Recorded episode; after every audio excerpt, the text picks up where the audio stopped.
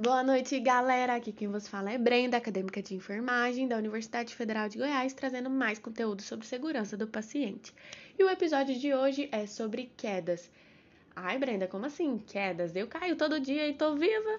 Sim, gente, de cair eu entendo, viu? Eu também sou uma pessoa super atrapalhada e tô viva. Mas, gente, pensa, cair em um ambiente hospitalar em que o paciente já tá fragilizado, muitas vezes é, com a imunidade baixa, tem vários equipamentos, medicamentos, vários é, profissionais de saúde ali envolvidos, tem uma galera acontecendo, equipamentos radiográficos, tem né, equipamentos super complexos que envolvem é, magnetismo e não sei o que mais, quimioterápicos uma galera, um montão de coisas complexas que a gente não entende muitas vezes e cair ali naquele ambiente, naquela situação frágil. O quão grave isso pode ser, né? Além de trazer consequências físicas para o nosso corpo, né, nos machucar, pode também levar várias consequências psicológicas e emocionais, né? Visto que você já tá ali no momento frágil e ainda você vem a cair, você tá lá para se curar, para se cuidar, né? O seu paciente tá ali com você, o seu familiar tá ali com você já frágil ele vai e cai. O quão isso faz a gente se sentir ruim, né? Então é por isso que hoje a gente vai falar mais sobre esse evento, para que a gente possa evitar que isso aconteça, né? Quedas, ele é considerado um evento adverso. O núcleo de segurança do paciente, né, que é uma instituição dentro do hospital, um grupo, ele vai promover ali estratégias para barrar, para que isso não aconteça, certo?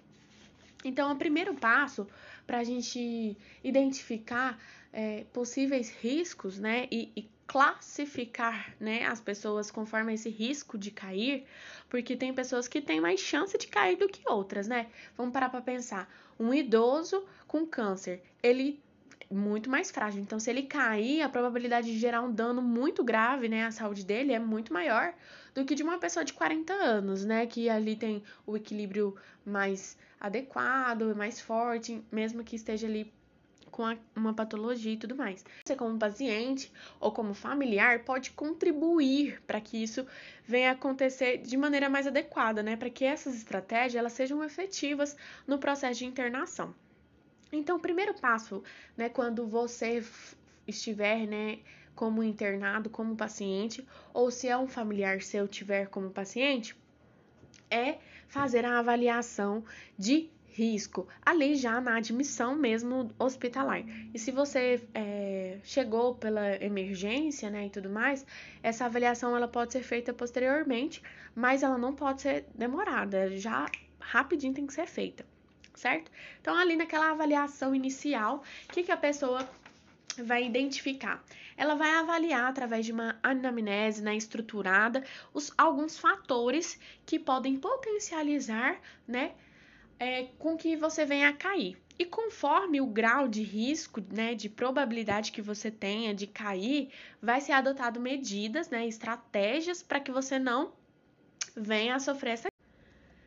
Então, dentro dos fatores que vão ser avaliados ali, eles vão ser classificados uh, meio que de duas maneiras, né? Os fatores intrínsecos e os fatores extrínsecos, né? Então, ali de início vai ser avaliado os fatores intrínsecos. Ai, Brenda, o que é fatores intrínsecos? Pelo amor de Deus, me explica o que é isso. Vai ser avaliado a sua idade, o processo de doença que você tem, vai, ser avaliado né, o tratamento medicamentoso que você está fazendo, se, por exemplo, é uma quimioterapia, é uma medicação que gera né, muitas reações adversas, náuseas, vômitos, e isso pode potencializar que você venha a cair, né? Então, tudo isso vai ser analisado. Também um histórico de queda, se você já caiu antes, se você tem alguma fratura nos membros inferiores, todas essas questões são importantes. Também vai ser avaliado, né, as questões é, em relação ao uso de equipamentos e dispositivo, né, também é relacionado ao equilíbrio, né, a mobilidade. Então, se você é uma pessoa que às vezes tem labirintite, né, ou tem perda, né, da acuidade visual, acuidade auditiva, né, perda da da capacidade de percepção de espaço, né, de equilíbrio, isso vai ser levado em consideração. Lembrando que no fator idade é muito importante a gente pensar é, que idosos eles têm uma probabilidade de cair e crianças também, né? Neonatos, recém-nascidos, eles têm mais é, probabilidade de cair. Por extremos de idade, eles são muito importantes de serem observados, certo? E aí, para quem é familiar, fica atento, tá bom? Não desgruda.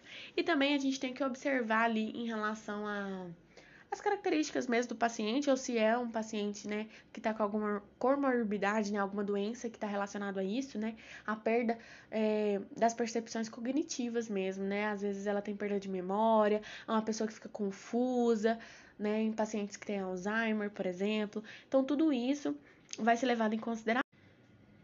Então, a partir né, dessa avaliação na admissão do paciente, vai ser é, classificado, né, feita a classificação entre alto é, risco e baixo risco de queda.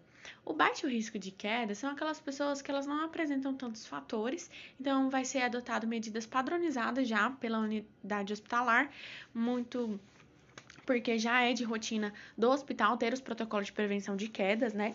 Como, por exemplo, né, elevação das grades dos leitos, né? Tem que sempre ficar elevados, né? A identificação do risco de queda por alguma cor, normalmente é verde, certo?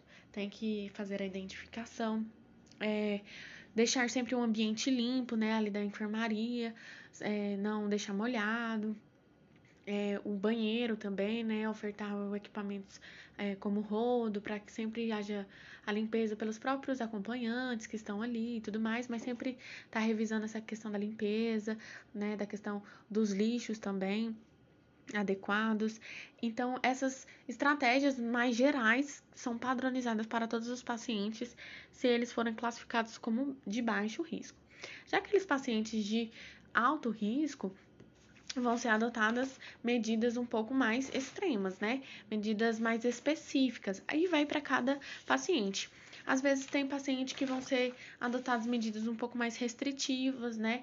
É, às vezes vai ser colocado para ele ali um enfermeiro que ele não vai ter tantos pacientes, então ele vai ter mais atenção, né, ao paciente. Se for um paciente que não tiver acompanhante, é, ainda mais o, o, enfermeiro tem que ter atenção com ele, então sempre vai estar ali visitando, sempre atento.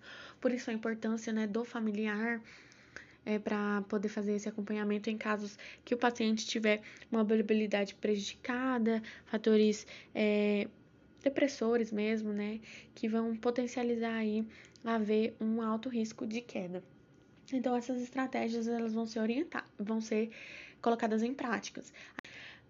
O enfermeiro, né, vai vir ali orientar a família para que siga as normas, né, as, as orientações e as medidas preventivas, né? Às vezes tem um material educativo ali por perto, pregado na parede, ou um folheto, né, que vai ser entregue.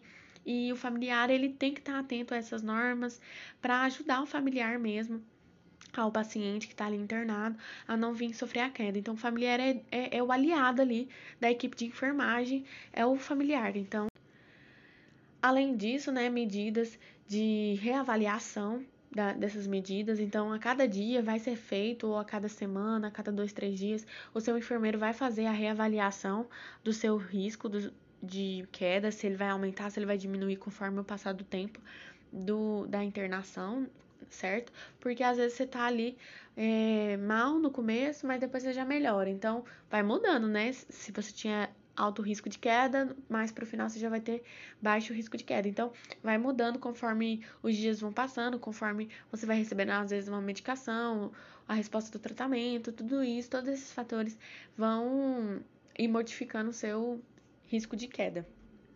Também a questão da sinalização. Então, o hospital ele vai fazer com que haja uma logística mais adequada e sinalizar pontos, né, para você se localizar melhor, para o seu familiar é, se localizar melhor se você for o acompanhante, para que você já possa ali é, se localizar naquele, naquele ambiente, evitar certas áreas para que não venha cair né, algumas placas de atenção, algumas outras de, res, de acesso restrito é, são importantes.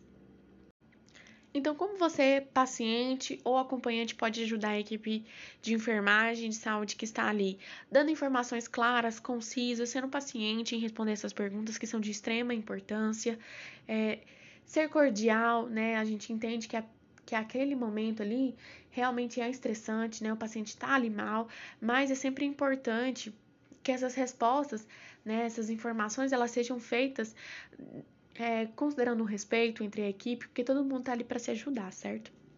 Então, é, veracidade nas informações, que essas informações sejam verídicas, não esconder nenhuma informação ou ficar com vergonha, não ter necessidade disso, porque todo esse conjunto de informações que você passar e cada vez mais que você frisar essas informações, é, algumas umas mais importantes do que outras, em sua opinião, dê, seja claro, fale com, é, com concisão, né? Para que o, a sua equipe entenda os, os fatores ali que podem é, serem necessários mais cuidados, né?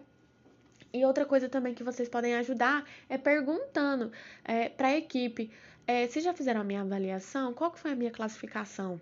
Nossa, muito obrigada por vocês terem feito a minha classificação, né? Todo dia, tá meio que de forma indireta ali, tá cobrando realmente essa avaliação porque é, vocês têm direito, vocês como paciente e também como acompanhante têm direito de, so, de saber qual é a sua classificação, que deve ser feita ali já de imediato. Então, às vezes é, a equipe não passa isso para o paciente, né? Realmente ali a, a logística do trabalho é muito rápido, muita correria, muita gente, muita coisa acontecendo e o, o enfermeiro ou o técnico não para para informar, o médico não para para informar. Então vocês podem perguntar, olha, a gente queria saber e tal, tudo mais, não tem problema. A pessoa vai te responder.